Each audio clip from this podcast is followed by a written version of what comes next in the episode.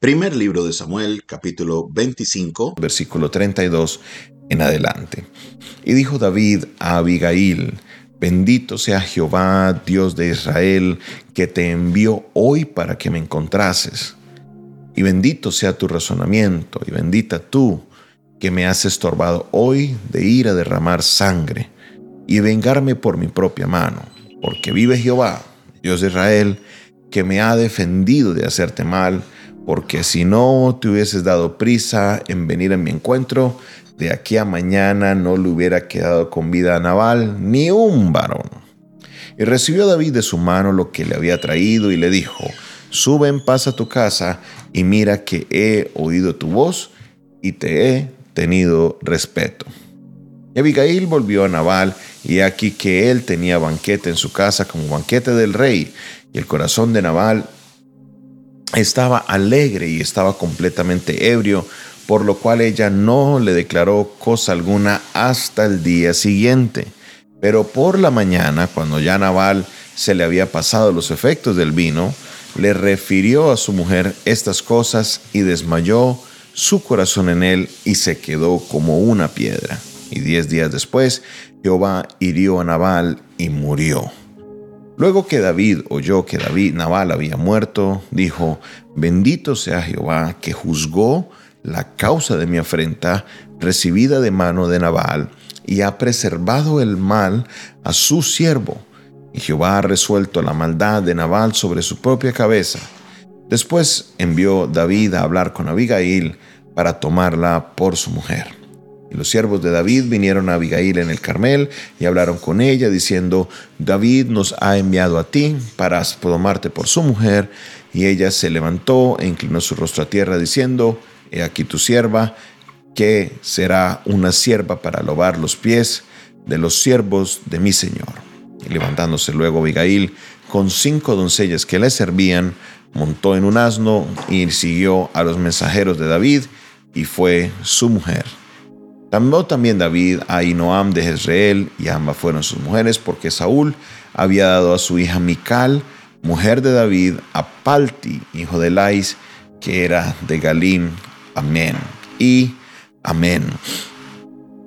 Estamos observando algo bien interesante en esta porción porque encontramos ya en este gran desenlace y hay un tema que está claro y quiero llegarlo directamente y eh, hablarlo. ¿Por qué razón? Porque vemos la justicia de Dios, vemos cómo Dios obra de una manera justa, Él es justo, Él sí es justo, Dios no es como la justicia humana que puede ser torcida, Dios obra. Y muchas veces nosotros queremos tomar la justicia por nuestras manos. Muchas veces queremos tomar la actitud de David como la tomó en ese momento, que él quería ir y tomar la justicia por sus manos. No estuvo de acuerdo con la decisión de Naval como debería haberlo hecho y él dijo, voy y voy a acabar con todo. Pero gracias a Dios, gracias a Dios que apareció Abigail. Gracias a Dios que le salió el camino y lo hizo entrar en razón. Le habló a su oído y le dijo las cosas que necesitaba escuchar para que él reaccionara y no se dejara llevar por sus sentidos. Hay personas que causan daño a nuestras vidas. Hay personas que tienen envidia, tienen celos, hay personas que no les gusta tu manera de obrar, tu manera de actuar, hay gente que no está de acuerdo con tu fe, hay gente que no está de acuerdo con que hayas prosperado, hay, hay de todo en la viña del Señor. Personas que simplemente ven y como decimos coloquialmente, ah, es que me cae gordo. Y por esa razón obran mal, maquinan el mal, quieren hacer cosas que no están correctas. Pero la reacción nuestra es querer tomar la venganza, querer nosotros tomar las cosas por nuestras manos. Y hay ocasiones en las que Dios nos dirige a hacer ciertas cosas. Pero en este caso, no era correcto de que él hiciera porque no solamente iba a pagar Naval por las consecuencias, sino todos los que estaban en la casa de Naval, incluyendo a Abigail, todos los que iban ahí iban a morir. Esto no era correcto y si eso pasaba, David iba a quedar con sus manos manchadas de sangre por una situación que simplemente era no era correcta. Gracias a Dios que aparece Abigail, lo hace entrar en razón y en este justo momento, en este preciso instante, David reacciona y dice, no, lo voy a hacer. Recibe todo lo que iba a recibir de Abigail, él respeta a Abigail en ese momento y le dice, mira, mira, por favor, ten presente de que te he respetado. Y Abigail se regresa a su casa. Llegando a su casa había un banquete grandísimo. Este Naval estaba borracho a más no poder y ya ella lo dejó quieto. Al otro día, cuando ya le pasó el efecto del vino, ella, Abigail, le contó a Naval todo lo que había pasado y dice que Naval se quedó como una piedra y diez días después murió. ¿Pagó Naval por lo que había hecho? Sí, pero no lo pagó de la manera que nosotros lo imaginábamos. Nosotros hubiéramos dicho, no, yo voy y agarro y le doy duro. No, no, no, no, no, no era necesario. Dios intervino y salió a la defensa de su hijo David. Dios intervino y salió a la defensa de aquel que era conforme a su corazón, David. Hubo una injusticia de parte de Naval porque la tradición, como la hablábamos en aquella época, era que personas que podían luchar salían a cuidar a los pastores y a la hora de esquilar, que era la hora de quitarle la lana a las ovejas y se vendieran esa lana, entonces iba a haber una abundancia y parte de eso se le daba a los que le habían ayudado a cuidar las ovejas, a defenderlos.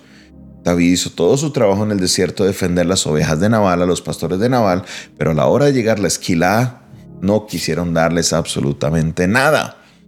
Dios es justo. Dios es justo y Dios ha colocado instrumentos para obrar en su justicia, pero tenemos que obrar dirigidos por Él. Tenemos que obrar dirigidos por Él. La palabra de Dios dice, mía es la venganza, ha dicho el Señor. Somos muy fáciles, muy rápidos de tomar venganza por nuestras manos. ¿Y qué pasó? David se abstuvo y murió Nabal diez días después. Murió solito. Nadie más en su casa quedó afectado porque el malo era él. Él era el que era avaro, él era el que era tacaño, él que era el que mentía, él era el que tenía en su corazón maldad. Dios trajo justicia sobre él, pero no pagaron, como decimos coloquialmente, los platos rotos los que estaban a su alrededor. Hoy te quiero decir a ti algo importantísimo. Hay situaciones en la vida que nos llevan a que se nos suba la rabia y queramos atacar o salir a la venganza. Recuerda, es Dios quien pelea tu batalla. Es Dios quien sale a la defensa de sus hijos. Es Dios quien está al tanto de tu situación y Él no permitirá que personas hagan daño y las cosas se quedan así. Dios es un Dios justo y Él traerá sobre cada persona lo que es justo. No temamos, no nos quedemos nosotros tratando siempre con ese odio en nuestro corazón de tratar de causarle daño a aquellos que lo hicieron. No, descansemos en el Señor, perdonemos y esperemos que la justicia correcta vendrá de parte de Dios sobre sus vidas. Él hará lo que Él tenga que hacer, porque Él es un Dios justo. Descansa en el Señor y en el poder de sus fuerzas. Recuerda, es Dios quien pelea tu batalla. Dígalo conmigo fuerte. Dios pelea mi batalla. Una vez más, levante su voz, colóquelo ahí en el chat, dígalo. Es Dios quien pelea mi batalla. Es Dios quien pelea mi batalla. Te damos, oh Dios, gracias en este día. Recibe, oh Dios, la gloria y la honra. Recibe, Dios, toda la alabanza en esta hora. Recibe, Señor, toda la exaltación. Tú eres el Dios de batallas, tú eres quien pelea por nosotros. Tú eres, oh Dios, quien siempre sale a la defensa de tus hijos. En este día, Señor, te pido, te ruego, Dios, que seas tú, Señor, trayendo esa seguridad por medio de tu palabra a cada uno de los que me escuchan y están pasando un tiempo difícil. Señor, eres tú, la venganza proviene solamente de parte tuya. Tuya es la venganza, dice tu palabra. Tú pagarás conforme a las acciones de cada persona, porque eres un Dios justo. Por eso descanso en ti y me encomiendo en tus manos, porque sé que tú harás algo sobrenatural, porque sé que tú saldrás a la defensa de tus hijos. Recibe la gloria, Dios, y toda la alabanza en el nombre de Jesús. Amén y amén. Esta fue una producción del Departamento de Comunicaciones del Centro de Fe y Esperanza, la Iglesia de los Altares, un consejo oportuno en un momento de crisis. Se despide de ustedes su pastor y amigo Jonathan Castañeda, quien les invita. Si usted le fue de bendición esta palabra para usted, no olvide colocar el dedito arriba, el me gusta en YouTube, en Facebook. No olvide compartir este video.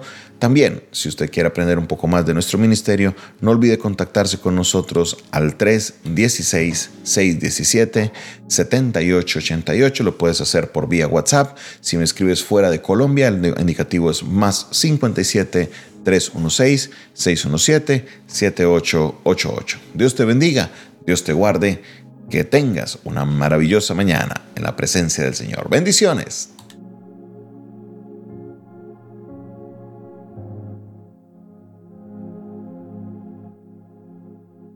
1, 2, 3, 1, 2, 3.